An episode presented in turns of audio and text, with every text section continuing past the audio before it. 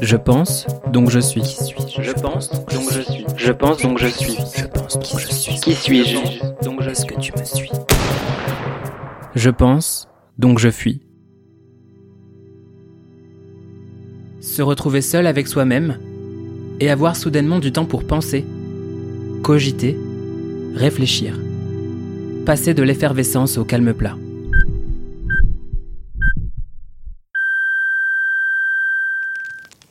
La tranquillité, la quiétude, le silence. Sur le papier, ça avait tout pour me plaire. D'ailleurs, avant que tout ça ne se mette réellement en place, quand le confinement n'était encore qu'une possibilité, l'idée de prendre du recul, de me couper un peu du monde et de mettre mon quotidien sur pause m'enchantait. Au départ, je ne percevais pas la situation comme une punition, mais plutôt comme une opportunité.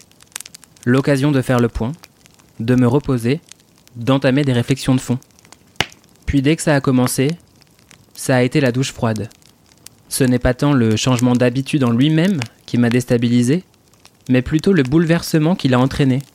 Se retrouver seul avec soi-même, avoir du temps et ne pas trop savoir comment s'occuper, s'attendre au silence et se retrouver envahi par le bruit.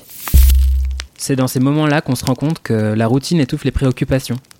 Le fait d'être en mouvement constant, de dépendre d'une cadence soutenue et ininterrompue, laisse moins de place au doute et à la réflexion.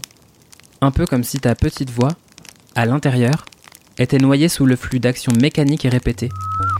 Alors quand la machine s'arrête et que le temps n'existe plus, c'est le retour des conversations avec soi-même. Des têtes à tête dont tu te passerais bien. Tout ce que tu avais soigneusement caché sous le tapis réapparaît. Une cascade, une vague, un raz-de-marée. Tout refait surface. Une déferlante d'informations qui pousse à tout remettre en question. Tu réalises que la tranquillité des débuts n'était qu'un leurre. Tu frôles la surchauffe, inondé de pensées en tout genre. Impossible de faire diversion, aucune porte de sortie. Les idées noires sont là et il faut les traiter. Doute, questionnement, incertitude, état d'âme, angoisse. Tous les fantômes du passé sont de retour. Le temps s'étire et par la même occasion te force à t'écouter. L'introspection est forcée et anxiogène. C'est le chaos technique. S'il y a bien une chose qui m'angoisse en ce moment, c'est la notion de productivité. L'idée selon laquelle, même en temps de crise, il faudrait continuer à être actif et efficace.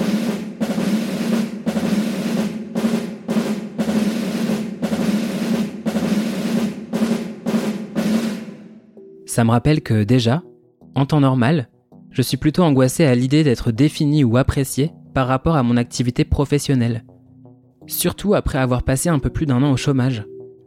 Même si personnellement j'ai plutôt bien vécu cette période, le regard des autres était parfois difficile à gérer j'avais l'impression que ma valeur en tant qu'être humain avait totalement disparu. Du jour au lendemain, j'étais devenu invisible.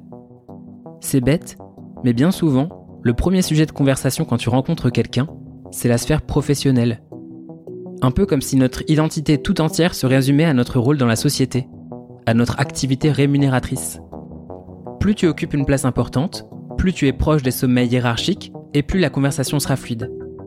Malheureusement, dans l'imaginaire collectif, chômage et échec sont tellement liés que les gens autour sont presque mal à l'aise quand ce mot refait surface. Combien de fois j'ai eu le droit à un blanc en évoquant le fait d'être en recherche d'emploi? C'est marrant comme certaines personnes perdent toute l'estime qu'elles ont pour toi juste parce que tu n'as plus cette attache sociale. Tu deviens un peu la personne à part, t'es hors circuit, tu ne peux pas comprendre. Et dans les yeux des autres, même sans parole, tu vois un peu de tout. De la condescendance, du jugement, de la gêne ou même de la pitié. Cette pause d'un an m'a fait pas mal réfléchir sur la notion de productivité. Avec du recul, en comparant mes différentes expériences, je me suis rendu compte qu'on pouvait être productif chez soi, sans contexte professionnel défini, et complètement improductif en entreprise.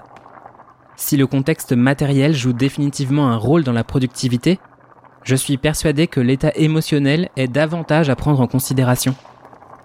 Alors entendre parler de productivité en confinement, et ce, dès le deuxième jour, je dois dire que ça m'a foutu un sacré coup au moral.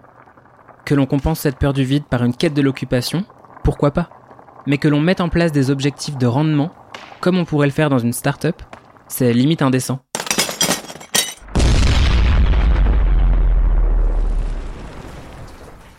En parlant de start-up, j'ai commis une erreur de débutant en me connectant sur LinkedIn.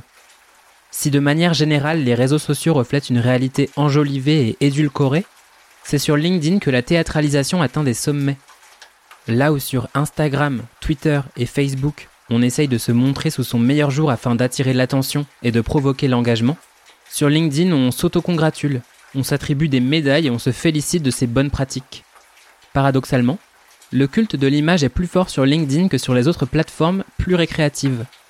D'ailleurs, je pense que je n'ai jamais vu autant d'orgueil, d'ego et de mégalomanie réunis à un seul et même endroit.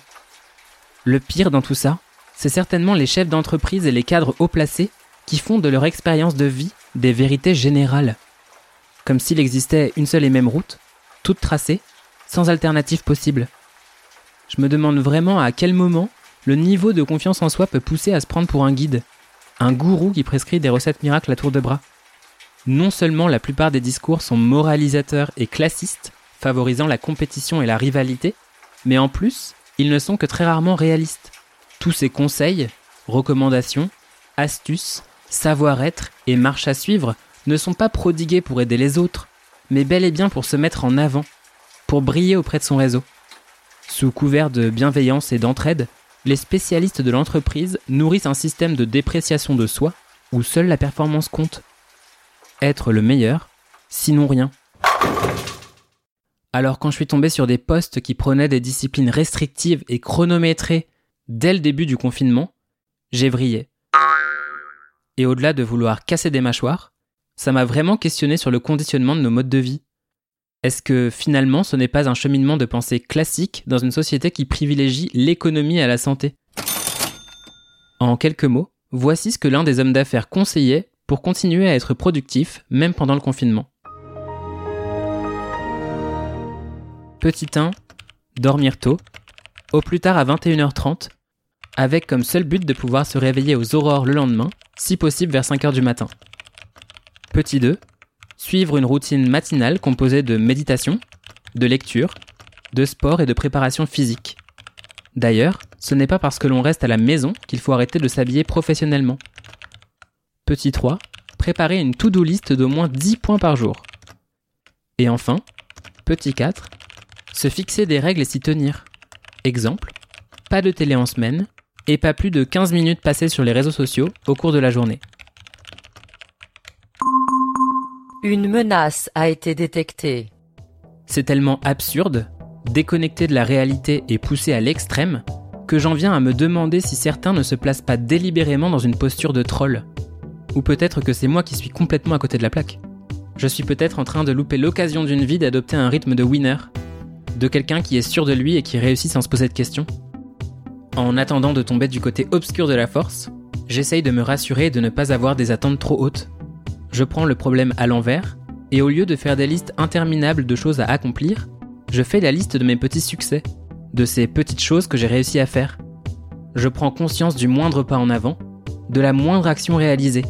Et s'il n'y en a pas, alors je l'accepte aussi. Il n'y a pas de contraintes chiffrées ni d'objectifs cibles. Juste moi et mes curseurs personnels. Ce qui est marrant, c'est que même des actions banales deviennent des petites victoires. Dessiner, écrire, prendre des nouvelles de mes proches, cuisiner, dormir. Une certaine idée de la simplicité.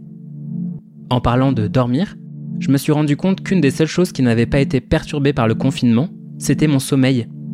Comme si mon corps compensait le stress de la journée en s'assurant que je reprenne des forces pendant la nuit. En revanche, mes rêves, eux, ont pris une tournure bien différente. C'est comme si on avait dilué mon imagination.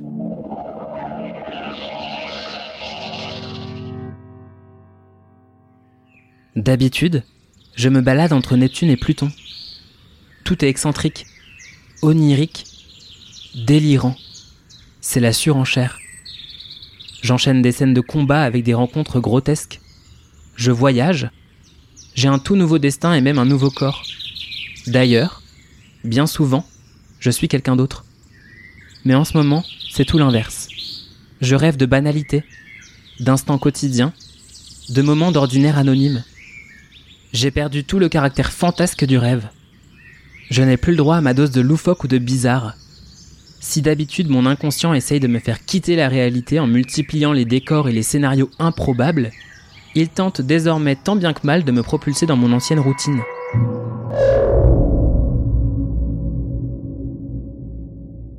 Du coup, je rêve de ces choses que je ne peux plus faire. Je prends le métro aux heures de pointe.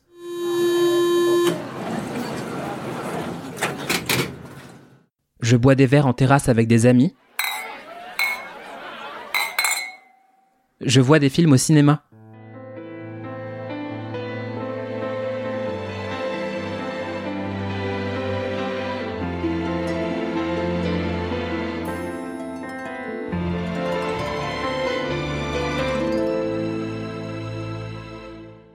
Pas de plot twist, pas de tournant déconcertant. Tout est normal, prévisible, logique. Tout répond à des règles sensées et suit un déroulement cartésien. C'est marrant parce qu'en temps normal, je compte beaucoup sur mes rêves pour trouver de nouvelles idées. C'est l'une de mes sources d'inspiration les plus abondantes. D'ailleurs, ça m'arrive souvent de me réveiller en pleine nuit et de noter tout ce que je viens de vivre pour ne pas perdre cette matière brute. En confinement, comme je rêve de situations de la vie de tous les jours, je n'ai pas à faire cet effort d'analyse, ce travail d'extraction des données. Je me laisse porter, je retrouve des habitudes perdues. J'ai même commencé à faire des rêves récurrents alors que c'est plutôt rare chez moi. Comme si mon inconscient souhaitait court-circuiter mon sentiment de frustration en privilégiant les mêmes scènes agréables, en boucle. 50% du temps, je suis téléporté en soirée, entouré de mes amis et d'une musique assourdissante.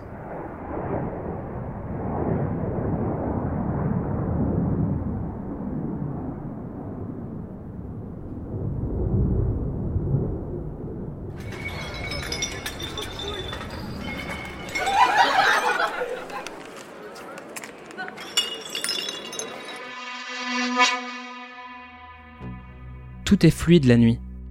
Il y a une sorte de limpidité qu'on ne trouve que là. À l'instant précis où les bases deviennent les principaux interlocuteurs. Les désirs sont liquides. Les inquiétudes s'évaporent. Tu laisses tes fardeaux au vestiaire.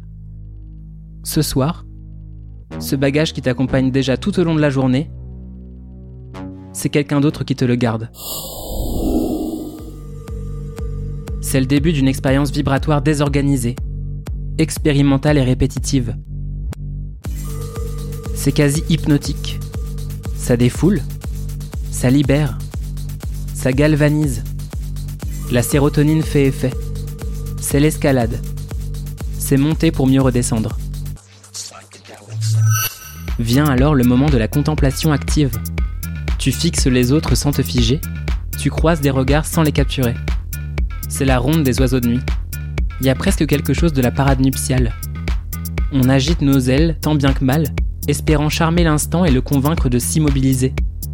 C'est peut-être le but d'ailleurs. Suspendre le moment présent. Tirer un trait sur la notion de temporalité, reculer vers l'avant. La nuit nous laisse sous-entendre que demain peut attendre. L'accord est tacite. Une pause, un répit, une trêve. Les limites tendent vers l'infini.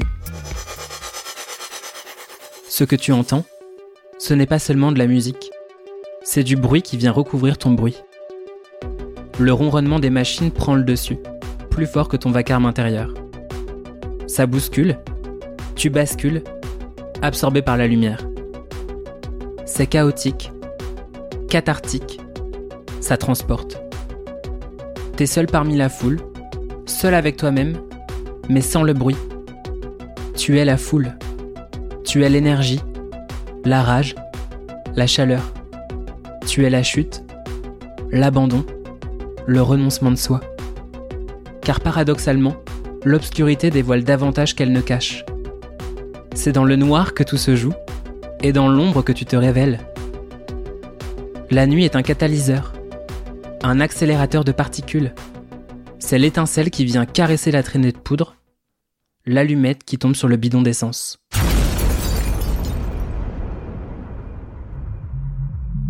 Il n'y a plus vraiment de règles, plus trop de frontières non plus. C'est l'émancipation par le feu, et les corps en redemandent. On prend collectivement conscience du vide, de l'absurdité de la chose. On s'entremêle, on mélange nos individualités jusqu'à atteindre l'osmose. Les sens sont à l'affût, les questionnements à l'arrêt. Pour les contrariétés, c'est l'amnésie, l'engourdissement, la rupture. On touche au sacré, au divin, à ce qu'il y a de plus beau. Et puis le jour commence à se lever, et c'est le signal du départ. Les premiers rayons du soleil viennent te chatouiller, annonçant l'heure du retour à la réalité. C'est la marche arrière, on rembobine. Sur le chemin, tu reprends progressivement tes esprits. Tout est encore plus ou moins flou, mais tu n'as qu'une seule chose en tête, ce sentiment de satisfaction qui parcourt ton corps. Alors tu t'allonges, des paillettes plein les yeux et le sourire aux lèvres, car tu sais au fond de toi qu'on recommencera dans quelques jours. Si cette expérience banale est aussi singulière, c'est qu'elle est une des rares situations où le lâcher-prise est à son apogée. Une perte de contrôle consciente, volontaire et salutaire. Tu décides de renoncer à la maîtrise que tu exerces habituellement sur ton corps, ton esprit et tes gestes, et tu choisis d'en assumer les conséquences, d'embrasser le risque qui en découle. Cette situation d'isolement, où chaque sortie représente une menace de contamination, m'a fait prendre du recul sur ma tendance à prendre des risques, à agir sur un coup de tête, à me lancer dans le grand bain sans trop penser aux retombées. En regardant un peu en arrière, je me suis rendu compte que de manière générale, j'avais complètement perdu cet instinct aventurier, cet élan d'insouciance qui faisait partie de moi jusqu'à quelques années auparavant. Je ne crois surprendre personne si je mentionne l'impact direct de la maturité, ou ce que certains pourraient appeler la sagesse. Visiblement, le temps a passé et mes peurs irrationnelles me le rappellent. En parlant de peur, je me souviens que quand j'étais plus jeune, j'étais constamment à la recherche de cette émotion. C'est tout con, mais par exemple, je sais que j'étais vraiment fan de manèges à sensations fortes. It's time to ride.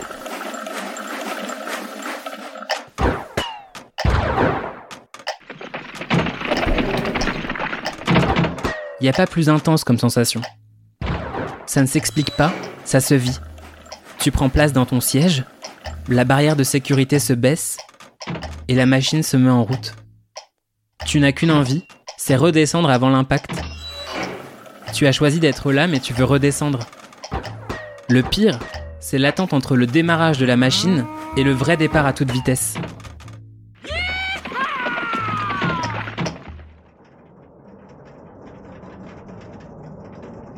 La pression monte, le cœur bat et les mains deviennent moites. Et puis, la bête s'arrête.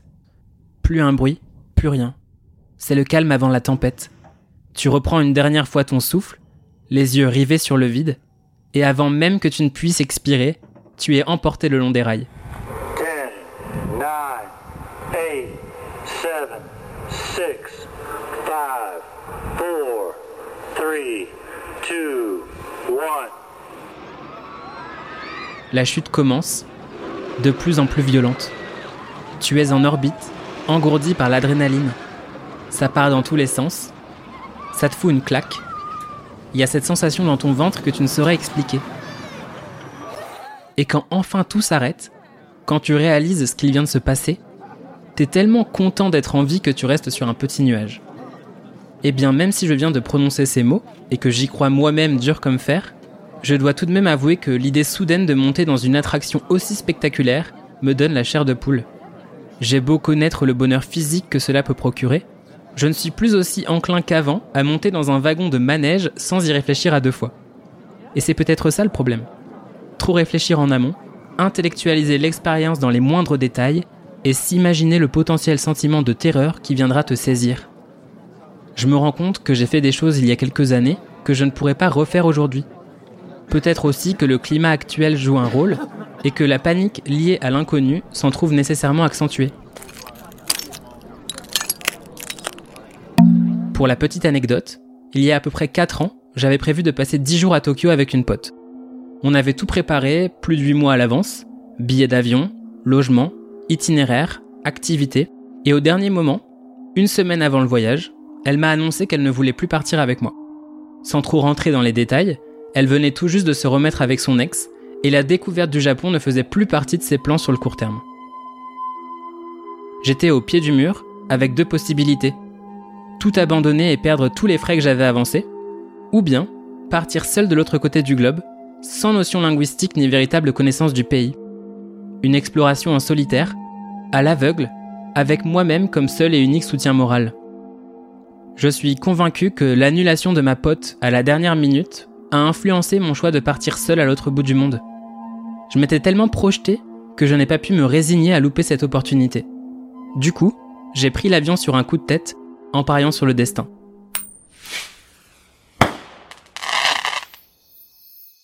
On conseille souvent aux gens de prendre la mesure des risques, de prévoir, de tout calculer et de faire des choix en pleine conscience. Mais en y réfléchissant, je pense que si je m'étais posé 5 minutes de plus, le résultat aurait été complètement différent. Je serais resté à Paris et je l'aurais certainement regretté. Pour le coup, ça m'est arrivé plein de fois de regretter des choses parce que je n'avais pas franchi le cap, que je n'avais pas osé. Souvent à cause de la peur du jugement, la crainte du regard des autres, d'être mal compris ou tout simplement l'angoisse de se dévoiler, de se raconter sans filtre ni masque, un peu comme je suis en train de le faire actuellement dans ce podcast. C'est mentalement très difficile de créer, de donner vie à un projet et d'affronter la critique. Qu'est-ce que les autres vont penser de moi?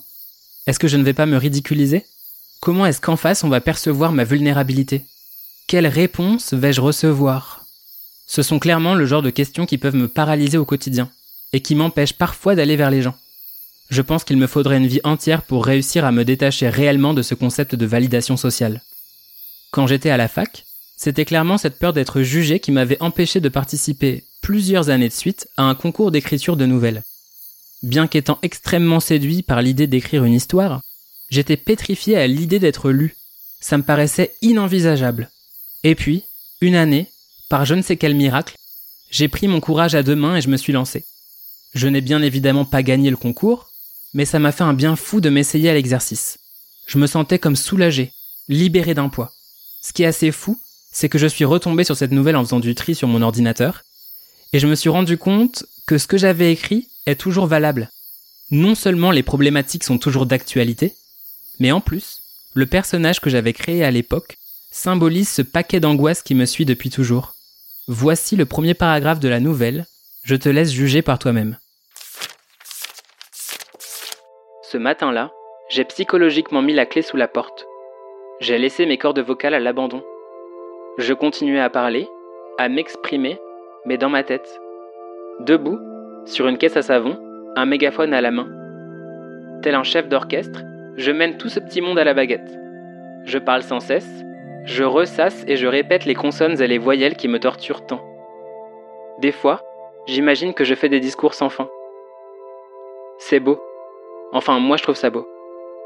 Là, derrière un pupitre, une audience attentive me regarde et boit mes paroles.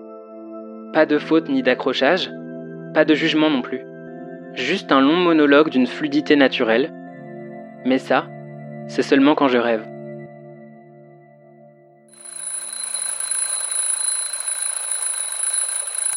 On n'est pas sur un chef-d'œuvre de la littérature, loin de là, mais je me souviens qu'à l'époque, j'étais super fier d'avoir mis des mots sur ce que je ressentais et surtout d'avoir accepté d'être jugé. Accepter d'être jugé, c'est en quelque sorte faire le deuil de son amour-propre. C'est baisser la garde, céder une partie de son estime de soi. En parlant de deuil, c'est un terme qui revient souvent en ce moment. Comme on ne sait pas encore ce qui nous attend pour les jours, semaines, mois et années à venir, on émet des hypothèses. On extrapole. J'ai entendu à plusieurs reprises qu'il allait falloir faire le deuil de notre vie d'avant. Une théorie selon laquelle le quotidien tel qu'il existait avant l'épidémie ne serait peut-être plus qu'un lointain souvenir. Perdre tous ces points d'ancrage et ces repères, j'avoue que ça me fait peur parfois. Est-ce que moi aussi je vais commencer à dire que tout était mieux avant? Puisque l'avenir est incertain, j'ai bien envie de me tourner vers le passé et de parler de deuil à proprement parler, de personnes que j'ai perdues et de la façon dont elles réapparaissent dans ma vie en ce moment.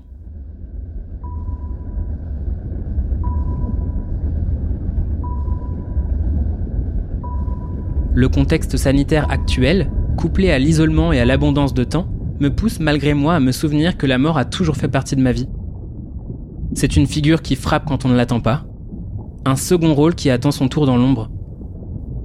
Je me rappelle qu'en une seule et même année, quatre de mes oncles sont décédés, succombant tour à tour à des maladies graves. Un drôle d'enchaînement, et surtout, des drôles de réunions de famille au moment des enterrements. C'est marrant comme la mort rapproche tout le monde et resserre les liens instantanément. On se fait des promesses, des serments solennels de rester en contact et de veiller les uns sur les autres, et puis, quelques jours après, on fait comme si de rien n'était. D'ailleurs, je crois que c'est aussi pour ça qu'il n'y a plus trop de réunions de famille. Je crois que ça ferait remonter trop de mauvais souvenirs. Paradoxalement, ce sont précisément ces souvenirs qui me sauvent en ce moment. Ces petits moments de vie heureux gravés dans ma mémoire. Ça me berce. Comme je ne peux pas compter sur le futur, je voyage dans ma propre mémoire. Inévitablement, je me suis aussi rappelé de la fois où j'ai dit au revoir à ma mère en partant au travail, naïvement, et qu'à mon retour elle n'était plus là. Qu'il ne restait que ses affaires et son odeur. Tout le reste avait disparu. Le soleil, le réconfort, une partie de mon histoire. C'est assommant la mort. Ça te tombe dessus et ça te coupe le souffle. Tu clignes des yeux et en une fraction de seconde, tu perds la personne qui compte le plus pour toi au monde, la personne qui t'a forgé, qui te donne de la force, qui t'inspire et sait te rassurer. Je me rappelle être retourné au travail deux jours plus tard, encore une fois comme si de rien n'était, toujours pour éviter de penser. M'occuper l'esprit pour éviter de ressentir la douleur, et surtout, éviter de me montrer vulnérable. Enfiler un costume, faire bonne figure. Tout ça pour dire que je ne suis pas vraiment seul en ce moment. Même si les souvenirs sont parfois flous, les visages et les expressions de ces gentils fantômes sont plus que nets. J'essaye de me remémorer les fous rires, les éclats de voix, le chagrin, les froncements de sourcils et les gestes tendres. Je parcours les albums photos à la recherche de flashbacks, de sensations, d'arrière-goût. Ça ne dure pas bien longtemps, mais ça tient chaud. Entre deux voyages temporels, j'essaye de recoller les morceaux et de faire le tri entre les souvenirs réels et les souvenirs auxquels j'ai envie de croire. Tout se mélange, tout fusionne. Je n'arrive plus vraiment à démêler le vrai du faux. Est-ce que j'ai vraiment vécu ce dont je me souviens ou est-ce que j'ai construit certains vestiges sensoriels de toutes pièces? Il m'arrive très souvent d'en douter. Et si tout n'était qu'un trompe-l'œil? Un écran de fumée? Un mirage conçu par mon esprit pour me protéger de moi-même?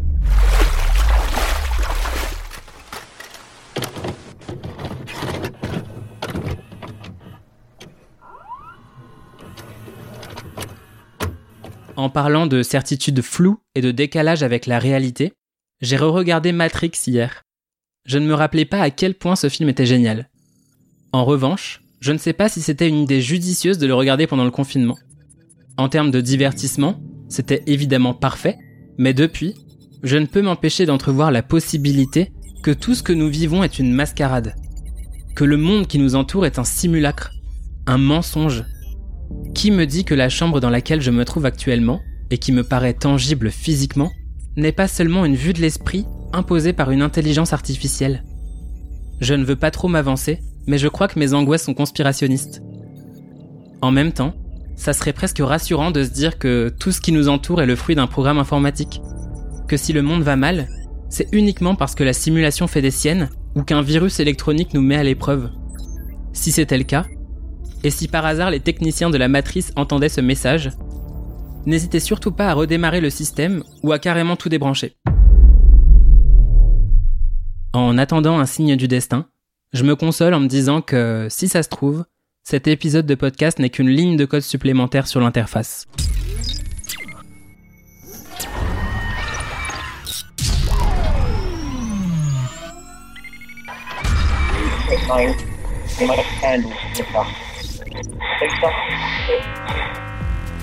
Je suppose que pour l'instant tu te sens un peu comme Alice, tombée dans le terrier du lapin blanc.